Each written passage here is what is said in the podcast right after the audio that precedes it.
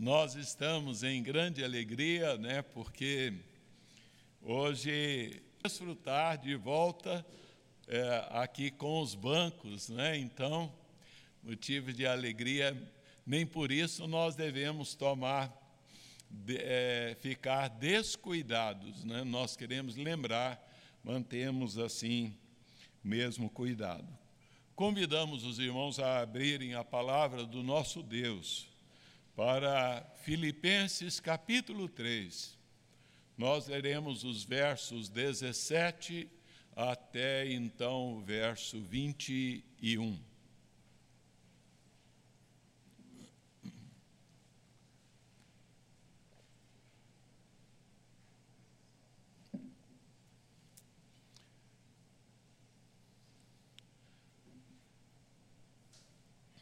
Filipenses 3, 17 a 21. Vamos fazer a leitura desse texto da palavra de Deus juntos? Leiamos, irmãos. Irmãos, sede imitadores meus e observai os que andam segundo o modelo que tendes em nós. Pois muitos andam entre nós, dos quais repetidas vezes eu vos dizia, e agora vos digo até chorando, que são inimigos da cruz de Cristo. O destino deles é a perdição, o Deus deles é o ventre, e a glória deles está na sua infâmia, visto que só se preocupam com as coisas terrenas.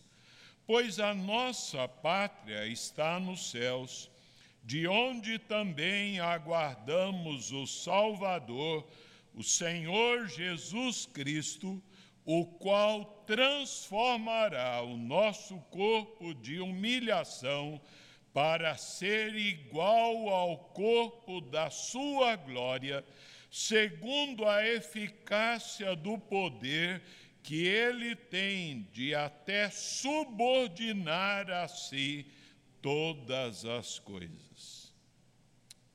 Vamos orar. Pai querido, nós lemos, Senhor, aqui a tua palavra e ela, ó Deus, é viva. Nós lhe rogamos que ela venha ao nosso encontro, que ela, ó Deus, venha agarrar ao nosso coração e agregar, ó Deus, dentro de nós, é, para que possamos, ó Deus, dar frutos de discípulos verdadeiros do Senhor e de filhos obedientes e de servos consagrados que amam ao Senhor. Pedimos-te no nome de Jesus Cristo. Amém. Irmãos, a teologia bíblica, o ensino então geral da palavra de Deus aborda que é, todo o nosso ser é precioso diante de Deus. É, o nosso Deus ele não se interessa apenas é, pela nossa alma, ele se interessa e ah, ele expressa que o nosso corpo, mesmo esse corpo aqui, conforme o hino que cantamos, mortal, né? Ah, ele é então precioso para o Senhor. É, o apóstolo Paulo, ele é, de, nos diz, ele nos lembra que o nosso corpo, ele é templo do Espírito Santo. Ele diz que ah, Deus comprou-nos com o sangue precioso do seu Filho. E, e, ele diz: Agora, pois, glorificai a Deus no vosso corpo. Não é? A Romanos é, 12, Paulo diz que nós devemos apresentar a Deus o nosso corpo, esse corpo físico, em sacrifício vivo, santo e agradável ao nosso Deus. Pois bem, é, esse, essa porção, esse texto que nós acabamos é, de ler, ele dá uma ênfase muito grande à questão é, do nosso corpo. E nós já havíamos partilhado no sermão anterior acerca dos desafios da, é, que é, o apóstolo Paulo nos faz é, a, da imitação é, quanto a, é, a vida dele, ele então que processa-se através do nosso corpo. É, o apóstolo Paulo, numa linguagem simples, amorosa, ele principia dizendo: é, Irmãos, sede imitadores meus. Ele então nos chamou para que nós estejamos olhando para ele, ali no caso, é, bem direto aos irmãos de Filipos, que olhassem para ele, que recordassem como ele viveu, como ele, é, a, o seu estilo de vida. E ali a, ele diz: Mas vocês não parem aí, olhem também, observai os que andam segundo o modelo que tendes em nós. Não é? Então, Paulo ele, ele chama os cristãos de Filipos para que eles olhassem ali para Epafrodito, para que eles olhassem para Timóteo, para que eles olhassem para os bispos ali, diáconos, que seguiam o modelo que era revelado ali, então, na vida é, deste servo de Deus. Mas, ao mesmo tempo, o apóstolo Paulo, ele é, vem chamar, então, a, a todo cristão que é, deve ser um exemplo, deve ser, então, uh, um modelo. Né? Uh, nós somos chamados, eh, nesse aspecto, a sermos, então, exemplos. Toda a igreja, todo servo de Deus eh, deve ah, colocar-se nessa postura. Jesus diz que nós somos o sal da terra, que nós somos a luz do mundo. Isso é, então, uma, uma honra, um grande privilégio. Né? Então, mas depois dele falar, então, desses exemplos é, positivos, maravilhosos, que ele coloca-se como a, exemplo é, para nós imitarmos o exemplo de outros irmãos, e uma grande quantidade de irmãos, ele também envolve toda a igreja, o povo de Deus, é, o cristão, ele é então esse referencial. Mas aí é, nós vamos ver então o apóstolo Paulo ele nos traz também, então, outros é, desafios aqui à igreja de Filipos. E, então, é, ele nos traz aqui o desafio para evitar os maus exemplos. Vejam aí o verso 18. Paulo diz: Olha, é, ao contrário do que ele havia colocado no verso 17, ele diz: Pois muitos andam entre nós, dos quais repetidas vezes eu vos dizia, e agora vos digo, até chorando, que são inimigos da cruz de Cristo. Na tradução da linguagem de hoje, é, diz assim: Eu já disse muitas vezes e agora repito chorando. Existem muitos que, pela sua maneira de viver, se tornaram inimigos da mensagem da morte de Cristo na cruz do Calvário. Assim como nós precisamos é, encontrar bons exemplos e olharmos para eles e segui-los, nós também precisamos perceber que há exemplos ruins a serem evitados, né? a serem é, abandonados. É, é estranho verificar que o apóstolo Paulo, nessa carta, que é a carta da alegria cristã, é o livro da Bíblia que mais ah, surge a palavra alegria. O apóstolo Paulo ele está chorando, né? Ah, ele está chorando não é por causa da sua prisão, não é por causa da sua situação lá em Roma, ah, mas ele está chorando é, por causa do modo de vida de alguns que se dizem cristãos, se dizem cristãos, né? Ah, mas pela sua maneira de viver, ele diz, tornaram-se inimigos da cruz de Cristo.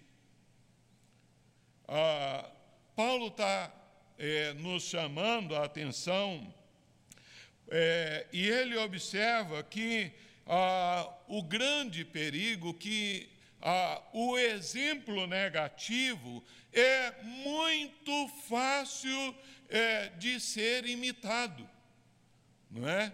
Ah, é assim, eu me recordo de uma pessoa que ela ia, então, na adolescência para a escola, se ela via alguém com um tique, né? Então, ela de, pegava aquilo e voltava para casa fazendo aquilo com tamanha facilidade. E, de repente, né, a, tinha que ser repreendida ali. É, quem são essas pessoas que o apóstolo Paulo, a quem Paulo está se referindo? O apóstolo Paulo está referindo aqui quase certo aos judaizantes, é, judeus que declararam-se convertidos ao cristianismo, mas então é, que agora estavam exercendo uma influência negativa. Ah, e mesmo que não fosse esse grupo, né, a conduta desses indivíduos era maléfica, conduzindo então à destruição e morte. Ah, é, sem dúvida, o apóstolo Paulo está falando sobre cristãos professos. Ah, ele nos diz: olha, porque é, muitos andam entre nós não é de fora da igreja, entre nós. Né? Então, ah, Paulo não hesita aqui em chamá-los de inimigos da cruz de Cristo. São incrédulos, né? pessoas que estão dentro da igreja visível, mas fora da fé cristã verdadeira do Evangelho do Senhor Jesus eles não estão dispostos a seguir o caminho da cruz. Ah, é, por isso que eles andam de forma incoerente com o padrão de vida cristã ensinado pelo apóstolo Paulo. Eles agem de forma a desmoralizar a mensagem da cruz a desmerecer a mensagem do Evangelho. João Calvino, comentando esse texto, ele descreveu assim: essas pessoas fingiram ser amigos eram, no entanto, os piores inimigos do Evangelho. A exortação paulina é que nós evitemos tais exemplos. Ah, e, infelizmente, há muitos exemplos negativos que se enquadram é, até nos dias de hoje perfeitamente naquilo que é descrito pelo apóstolo Paulo.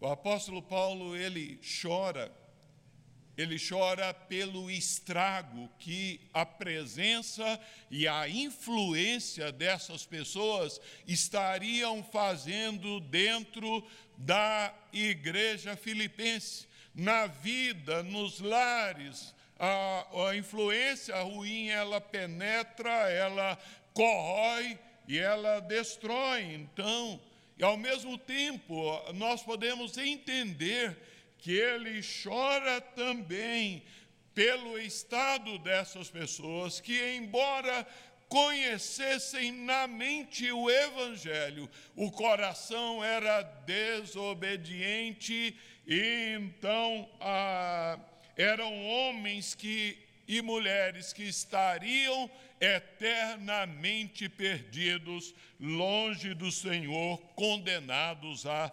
destruição eterna. Paulo não consegue pensar naquela igreja sem chorar pelos efeitos destruidores da falsa doutrina. E ele descreve esses inimigos espirituais sem medir palavras. É, ele desmascara essas pessoas, dizendo: olha, o fim deles é a destruição, o Deus deles é o apetite, a sua glória está então na vergonha. Paulo está falando aqui três coisas sobre eles. O destino deles é a perdição, a condenação eterna. Não há salvação fora da verdade. O caminho da heresia, o ensino errado, ele desemboca na destruição eterna, na perdição eterna. Ah, então a, verdade do Evangelho é absoluta, ela é imutável.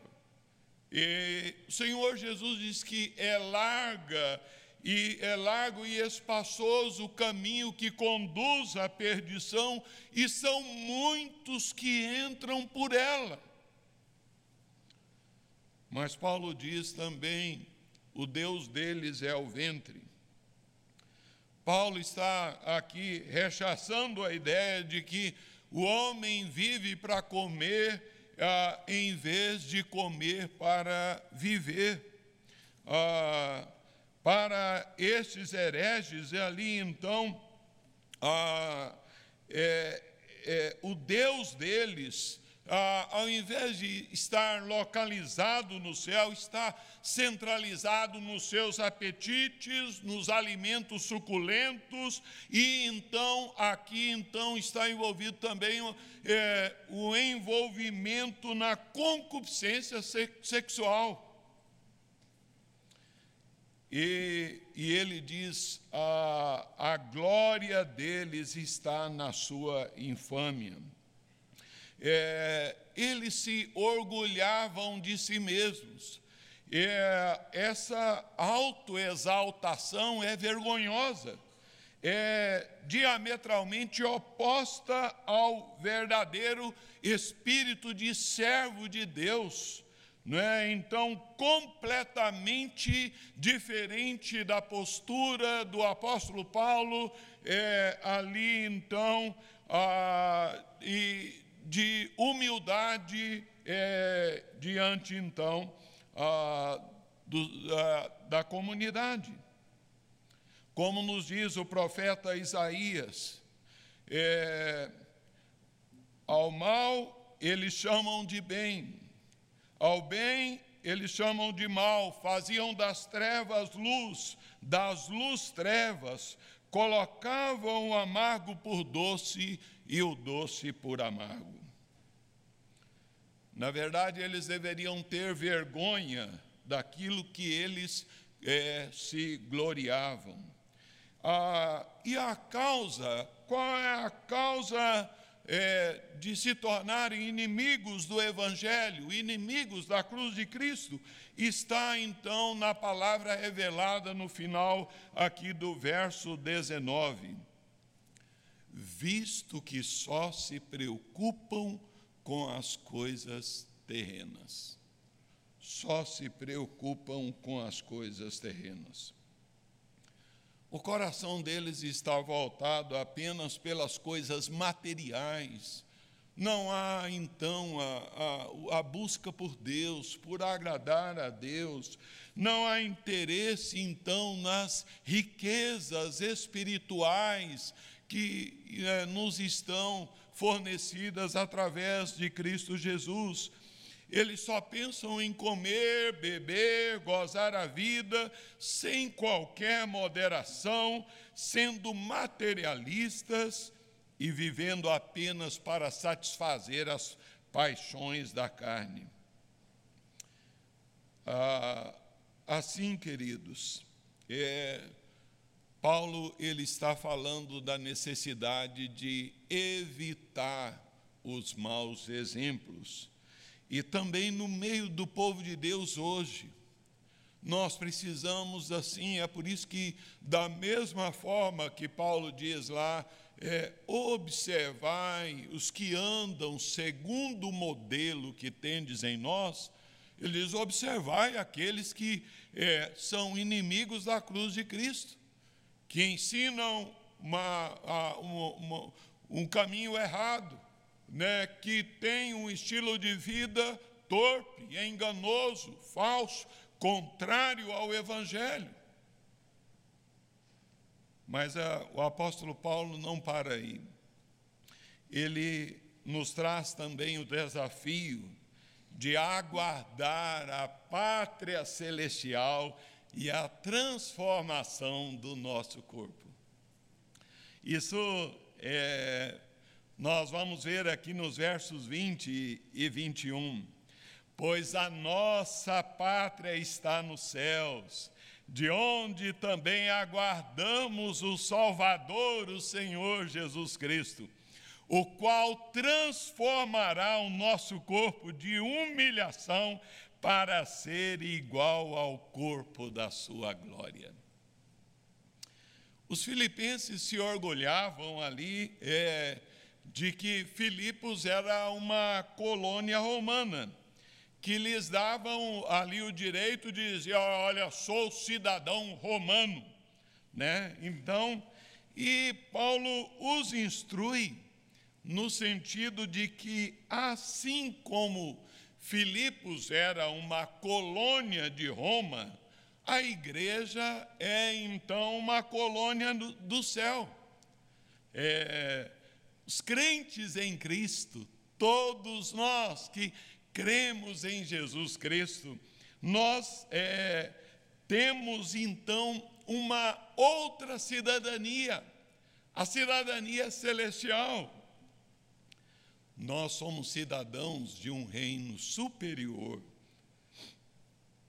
Paulo se dirige aqui então aos Filipenses, é, a, para que eh, eles focalizem a sua atenção na segunda vinda do Senhor Jesus Cristo.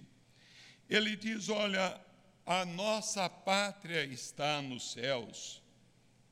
No primeiro século, ali, a cidadania referia-se a uma é, colônia é, de ah, não cidadãos que viviam numa terra estrangeira.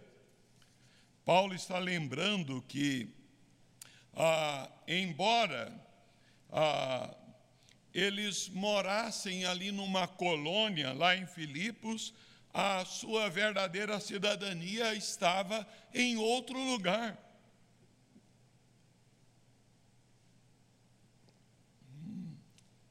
O apóstolo Paulo está lembrando de que os nomes dos filipenses, eles estão permanentemente eternamente registrado em um outro lugar, registrado lá pelo Rei dos Reis, o Senhor dos Senhores, lá nos céus. Eles eram cidadãos, na verdade, ali de duas cidades distantes.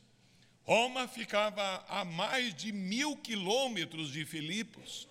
Assim também, então, é, a pátria celestial, é, onde é, o Senhor, então, reina. Como eles vivem em Filipos, Paulo lembra de que eles devem aguardar ansiosamente que Jesus Cristo retorne do céu. Assim, é, é essa descrição, de modo que, queridos irmãos, nós é, somos peregrinos nesse mundo. Nós estamos aqui como ciganos, peregrinando, né? Ah, é, e nós não somos daqui. O céu é o nosso destino. Ah, e, e, de modo que o, o céu, é, nós devemos lembrar que ele é um lugar e ele é um estado. É o lugar onde é, a morada de Deus e, e da igreja resgatada pelo Senhor Jesus. O céu é também um lugar de bem-aventuranças, é um estado de bem-aventurança eterna, onde não entrarão a dor, não entrarão sofrimento, não entrarão enfermidade, não entrarão ali o luto, não entrarão a morte, não entrarão a dor. A segunda vinda do Senhor Jesus Cristo, ela é o conteúdo da nossa esperança. Paulo diz: de onde também aguardamos o Salvador, o Senhor Jesus. O Senhor Jesus, ele está lá nos céus, no seu trono de glória, honrado à destra do Pai, mas aquele que vem, ele é aquele que vem, ele é o Salvador. Ah, nele está então a nossa esperança. Ele é o conteúdo da nossa esperança. A igreja, ela é a comunidade da esperança. Ah, vivemos a cada dia na expectativa iminente da volta do Senhor Jesus. Estamos aqui com os pés no presente, mas os olhos voltados lá para o futuro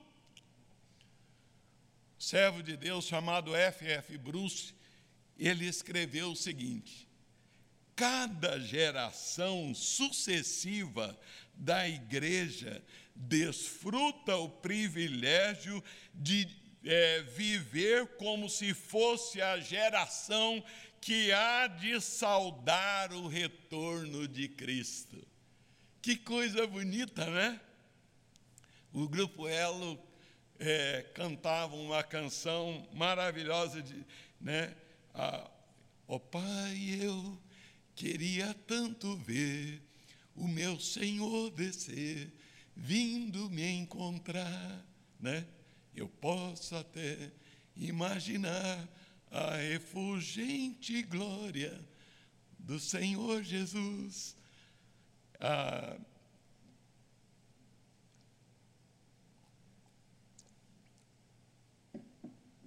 Esta esperança da, da volta do Senhor Jesus, ela tem que estar presente nos nossos corações.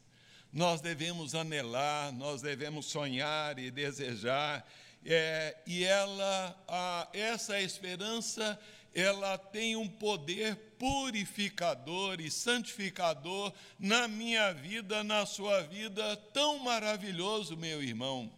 A palavra de Deus nos diz, 1 João 3,3 diz: E assim mesmo se purifica todo aquele que nele tem esta esperança, assim como ele é puro. né? A aguardar então, e, a, e o que que é, o Senhor então fará? Nos diz o apóstolo Paulo, o qual transformará o nosso corpo de humilhação para ser igual ao corpo da sua glória. Nosso corpo será glorificado quando a trombeta de Deus soar e Jesus vier acompanhado com seus anjos e os irmãos que estão lá, já então é, glorificados, os mortos em Cristo ressurgirão primeiro e nós, os vivos, encontraremos com o Senhor para estarmos para sempre com o Senhor nosso corpo será transformado igual ao corpo da glória de Cristo. Esse corpo sujeito à fraqueza, ao pecado, à enfermidade, será transformado, revestido de imortalidade. Paulo ele destaca a transformação do nosso corpo. Portanto, a, a, aqueles que, irmãos, você que sofre com dores aí, então, com enfermidades, com limitações, com incapacidades, nós devemos lembrar que esse corpo, então, aqui, esse mesmo corpo vai ser transformado para ser igual ao corpo glorioso do Senhor Jesus. Vejam lá, 1 Tessalonicenses, capítulo 4, de 13 a 18.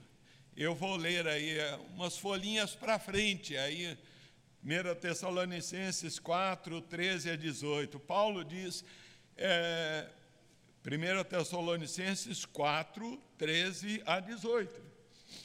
Não queremos, porém, irmãos, que sejais ignorantes a respeito dos que dormem. Dormem é a palavra bonita para os que morreram. Para não vos entristecerdes como os demais que não têm esperança. Pois se cremos que Jesus morreu e ressuscitou, assim também Deus, mediante Jesus, trará em sua companhia os que dormem. Ora, nós ainda vos declaramos por palavra do Senhor isto: nós, os vivos, os que ficarmos até a vinda do Senhor, de modo algum precederemos os que dormem. Porquanto o Senhor mesmo, dada a sua palavra de ordem, e ouvida a voz do arcanjo, e ressoada a trombeta de Deus, descerá dos céus, e os mortos em Cristo ressuscitarão primeiro. Depois, nós, os vivos, os que ficarmos, seremos arrebatados juntamente com eles entre as nuvens para o encontro com o Senhor nos ares.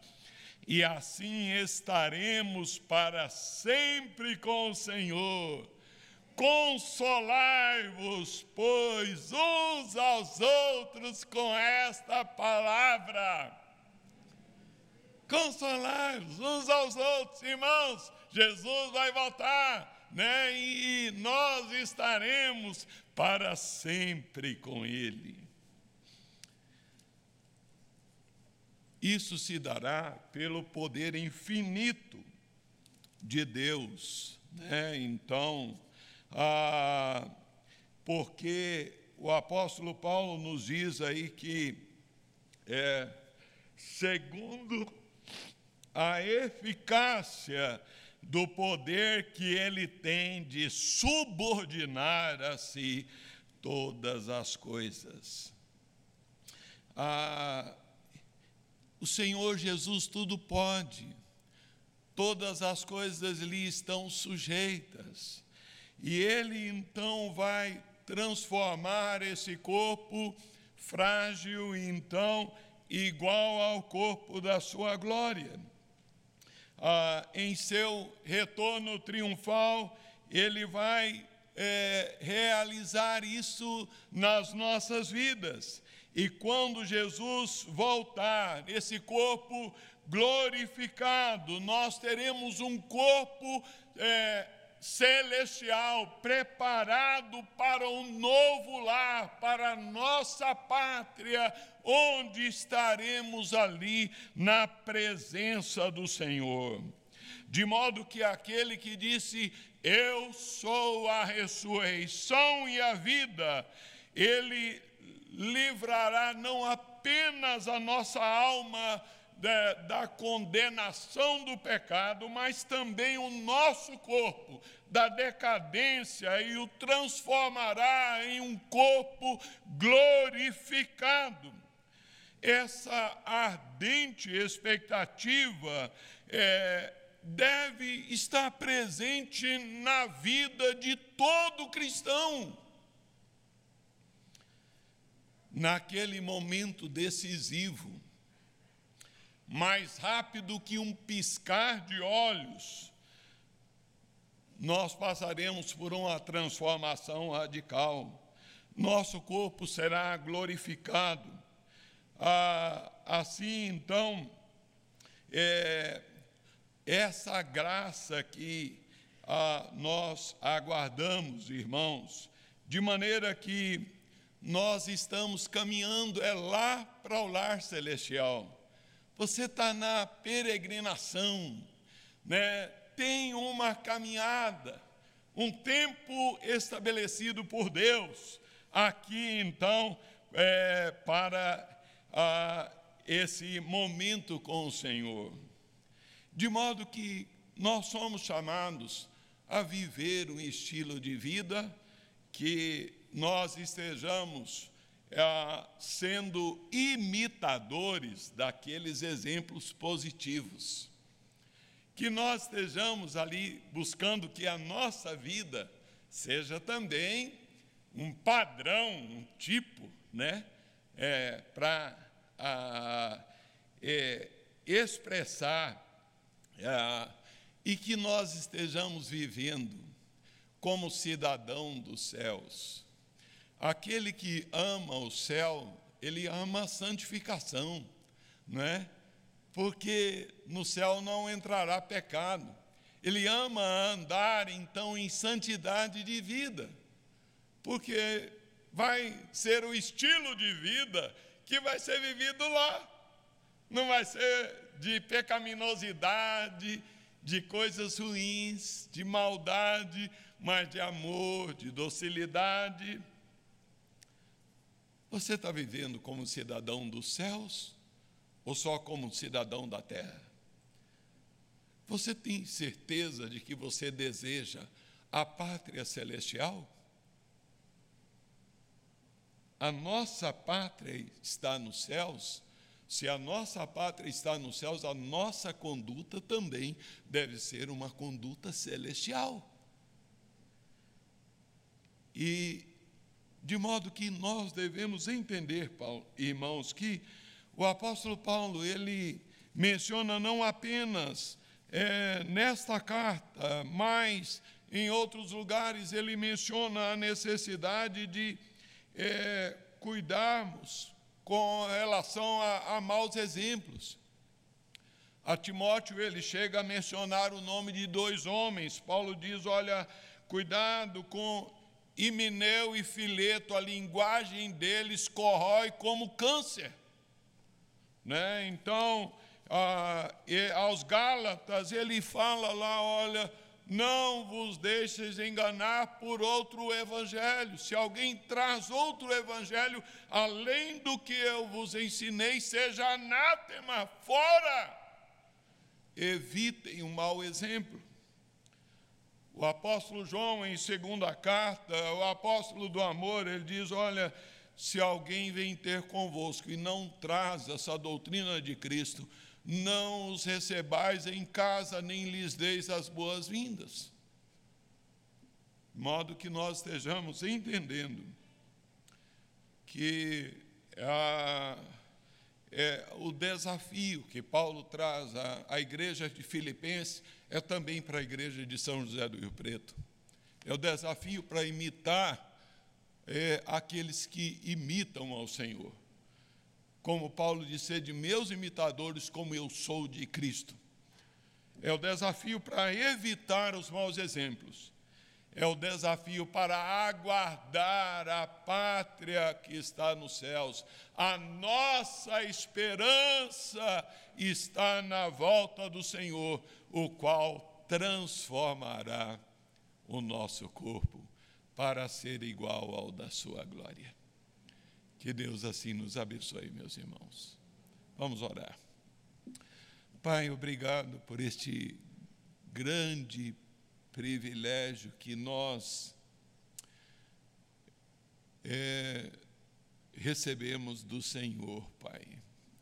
Obrigado a Deus, porque o Senhor nos chama, nos habilita, ó Deus, para vivermos como filhos teus. E nós te agradecemos por nos encontrarmos na tua presença, ouvindo a tua palavra. Ó oh Deus, ajuda-nos para que cada um de nós, homens e mulheres que aqui estão, irmãos em Cristo, sejamos todos é, gente que ama desejar ter uma vida digna de imitação, santa, bonita que nós evitemos, Senhor, o mau exemplo. É, ó Senhor, que trouxe lágrimas ao coração, ao rosto daquele teu servo no passado. E que nós estejamos, Senhor, com o nosso coração é, tomado pela esperança, com todo entusiasmo e gozo e como expressou o Jairinho na canção, eu querendo tanto ver o dia que o Senhor Jesus há de voltar. Ó oh, Senhor, obrigado por este privilégio. Nós te bendizemos, nós adoramos e agradecemos em nome do Senhor Jesus. Amém.